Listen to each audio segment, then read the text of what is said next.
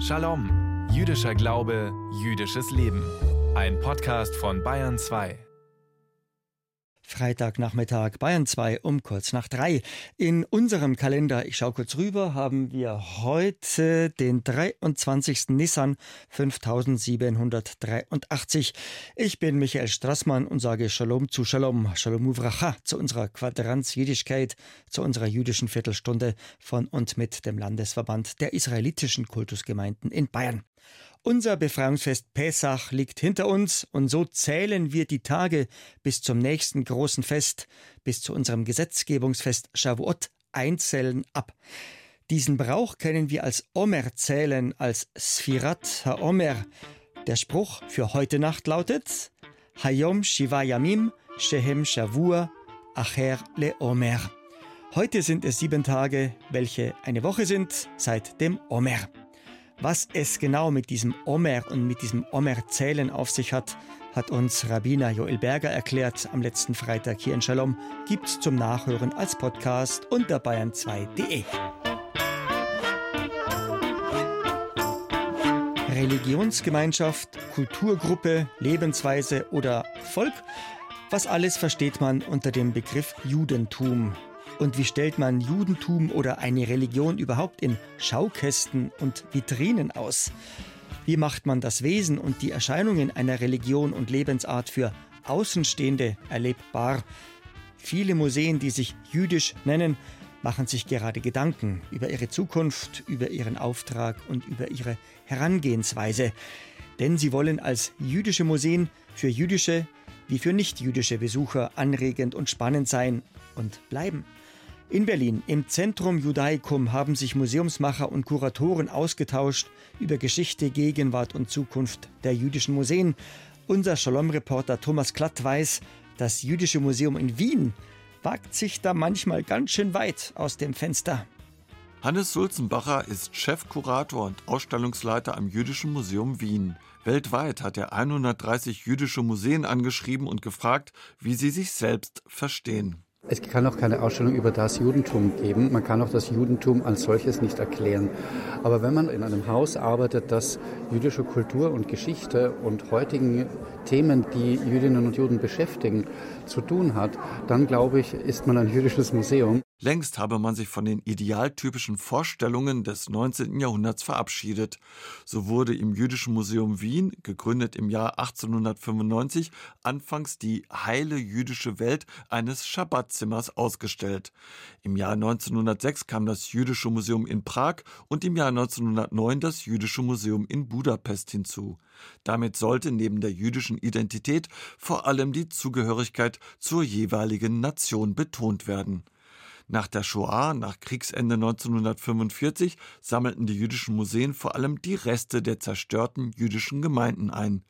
Schon allein die Begriffe Museum und jüdisch halten manche von einem Besuch ab. Auch hier denken viele in Klischees und sehen das Museum als etwas Statisches, als etwas Staubiges, als etwas tendenziell Langweiliges. Und die Frage ist ja nur, was man daraus macht.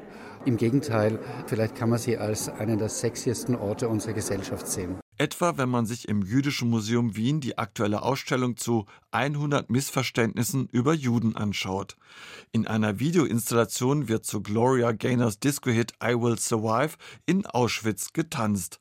Ein Knabe wird zum Matzenbrot verarbeitet, um damit auf den Irrsinn der christlichen Ritualmordlegenden des Mittelalters hinzuweisen.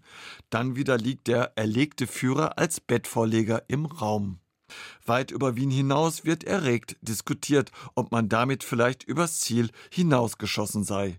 Felicitas Heimann-Jelinek, freie Ausstellungskuratorin am Jüdischen Museum Wien, rechtfertigt es so. Immer wieder gibt es Aufregung über Ausstellungen, über Inhalte, wie sie in jüdischen Museen dargestellt werden.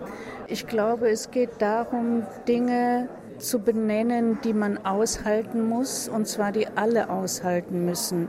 Und in dem Augenblick, wo man solche Probleme, die eben alle betrifft, zur Disposition stellt, kommt man automatisch in eine Situation, in der man zum Gegner wird. Das aber müsse man aushalten, meint ihr Wiener Kollege Hannes Sulzenbacher.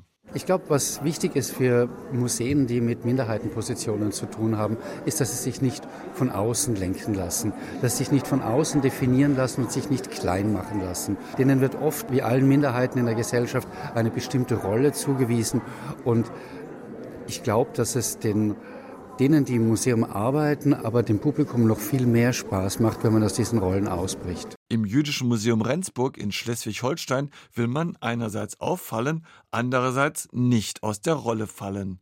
Bei allen Ausstellungen gäbe es immer eine Absprache mit den zwei jüdischen Landesgemeinden von Schleswig-Holstein, die ein Vetorecht haben, wovon sie aber bis heute nie Gebrauch gemacht haben. Auch stimme man sich mit sogenannten Fokusgruppen ab. Wir arbeiten mit einer Fokusgruppe mit Menschen mit Behinderungen, die sagen, wir müssen in die Ausstellungsräume kommen können. Wir brauchen Tastobjekte für Blinde, wir brauchen Videos in deutscher Gebärdensprache für Gehörlose, aber wir kommen in der Ausstellung gar nicht vor. Sagt der Historiker Jonas Kuhn, der seit zwei Jahren das Jüdische Museum Rendsburg leitet. Als eine der wenigen habe sein Museum einmal die Lebenssituation tauber Juden präsentiert. Ein weiteres Anliegen, andere Besucher in die ehemalige Synagoge locken. Wir hatten eine Ausstellung This is Me, queer und religiös. Da hatten wir plötzlich ein ganz neues Publikum im Museum. Ne? Also die gesagt haben, oh, ich bin wegen der Ausstellung gekommen, aber hier ist ja noch viel mehr, das ist ja spannend.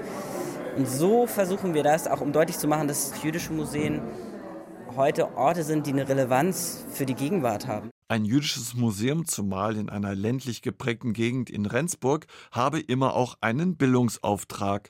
Ein jüdisches Museum ohne Shoah sei undenkbar. Das aber könne nur ein Thema von vielen sein, sagt Museumsleiter Jonas Kuhn. Die Shoah ist ein Thema von vielen und nicht das Hauptthema, das Schulklassen gewissermaßen müssen. Naja, die werden über den Schulunterricht kommen sie ins Museum, die dürfen sich ja eh nicht frei entscheiden an der Stelle. Das entscheiden die Lehrkräfte. Und dann haben, hat man sie im Haus und kann gleich sagen, guck mal, ja, das ist ein Thema, aber hier gibt es noch viel mehr. Und ich glaube, diesen Zwang rauszunehmen, den ja viele Jugendliche auch erleben, das belegen ja auch Studien, ist auch so ein, so ein Hauptanliegen von uns gewesen. Also in einem jüdischen Haus ist für mich die Kernbotschaft, das waren Menschen. So, gegen diese Homogenisierung entgegenwirken. Wir, wir erklären nicht das System der Konzentrationslager oder so.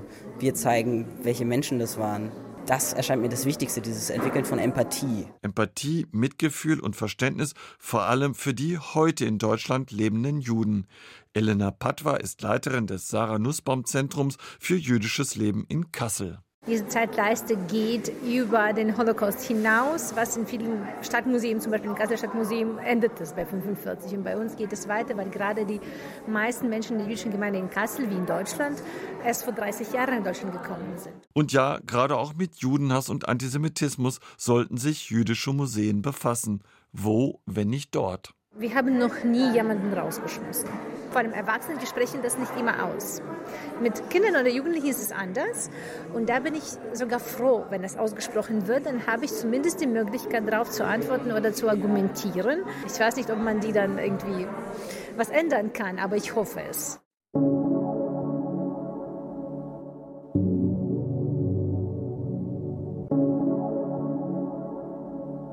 Acht, neun, zehn. Auf Hebräisch sagen wir Shmone Teisha Eser. Wir halten fest, acht heißt auf Hebräisch Shmone.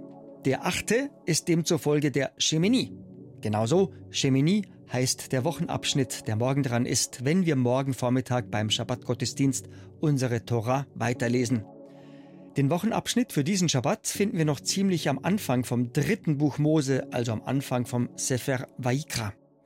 In der laufenden Zählung ist der Wochenabschnitt Shemini der 26. und er beginnt mit den Worten Vaihi Bayom Hashemini und es war am achten Tag Karamoshe le Aaron rief Moses den Aaron Ulevanav Ulesikne Israel, dessen Söhne und die Ältesten Israels. Unser Wort zum Schabbat, zum Leseabschnitt Shemini.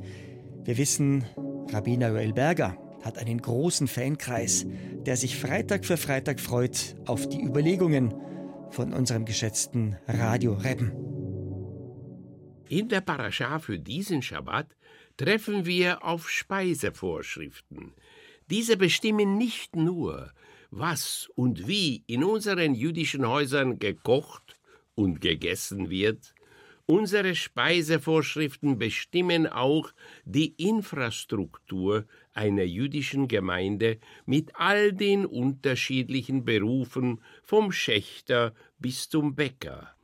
In unserer Parascha wird festgelegt, welche Tiere wir essen dürfen. Diese Anordnungen stellen für uns den Willen Gottes dar und bedürfen schon allein deswegen keiner weiteren Erklärung. Die für uns verbotenen Tiere und Lebensmittel bezeichnen die Torah sowie die spätere Literatur als rituell unrein. Rituell unrein auf Hebräisch Treifa oder auf Deutsch Treife. Das Gegenteil davon ist rituell rein, auf Hebräisch Kasher oder auf Deutsch Koscher. Rituell unrein und rituell rein, Trefa oder Kascher, deuten darauf hin, dass hier Unreinheit nicht mit Unsauberkeit im landläufigen Sinne zu verwechseln ist. Die Unreinheit, von der die Torah spricht, ist ein ausschließlich geistiges Konzept. Unsere Verbote in der Torah wollen auch nicht andeuten, dass der Verzehr von rituell unreinen Speisen gesundheitliche Probleme verursachen würde. Unsere jüdischen Speisegesetze, die Kashrut, lassen sich kurz und knapp zusammenfassen. Rituell rein, also koscher, sind alle Säugetiere, wenn sie einerseits Wiederkäuer sind und andererseits gespaltene Hufe haben. Ein Schwein ist zwar ein Paarhufer, aber kein Wiederkäuer. Deswegen ist für uns Juden Schweinefleisch tabu. Das Wiederkäuen stellt sicher, dass ein Säugetier ein reiner Pflanzenfresser ist. Beim Geflügel sind nur domestizierte Arten wie Hühner, Gänse, Enten oder Truthähne erlaubt. Bei Tieren aus dem Wasser sind nur diejenigen erlaubt, die Schuppen und Flossen haben. Deswegen sind Muscheln, Krabben, Krebse oder auch Aale tabu. Was grundsätzlich und immer verboten ist, ist der Verzehr von Blut.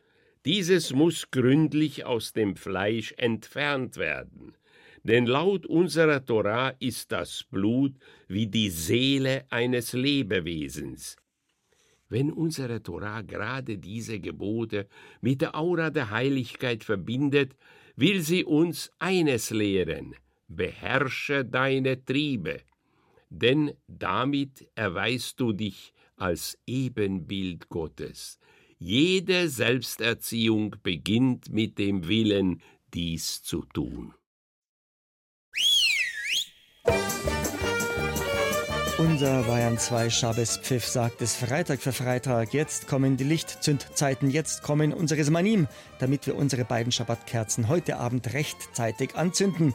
Also zur feierlichen Begrüßung unseres Ruhetages heute bei Sonnenuntergang müssen wir unsere beiden Schabbesleuchter angezündet haben. In Salzburg bis um 19.37 Uhr, in Pilsen bis um 19.39 Uhr und in Straubing bis um 19.41 Uhr. Heiter geht's weiter.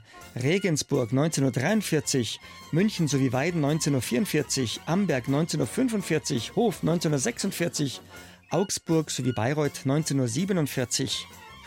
Nürnberg, Fürth sowie Erlangen 1948, Bamberg 1949, Ulm 1950, Würzburg 1953 und in Frankfurt am Main müssen wir unsere beiden Schabbatkerzen angezündet haben bis um 1959. Wir hören uns wieder entweder im Podcast oder im Radio. Podcast jederzeit unter bayern2.de. Radio am kommenden Freitag, Bayern 2, kurz nach 3. Der kommende Freitag ist der 21. April 2023 und in unserem jüdischen Kalender haben wir am kommenden Freitag den 30. Nissan 5783. Voila, oder auf gut Hebräisch gesagt, Seuse.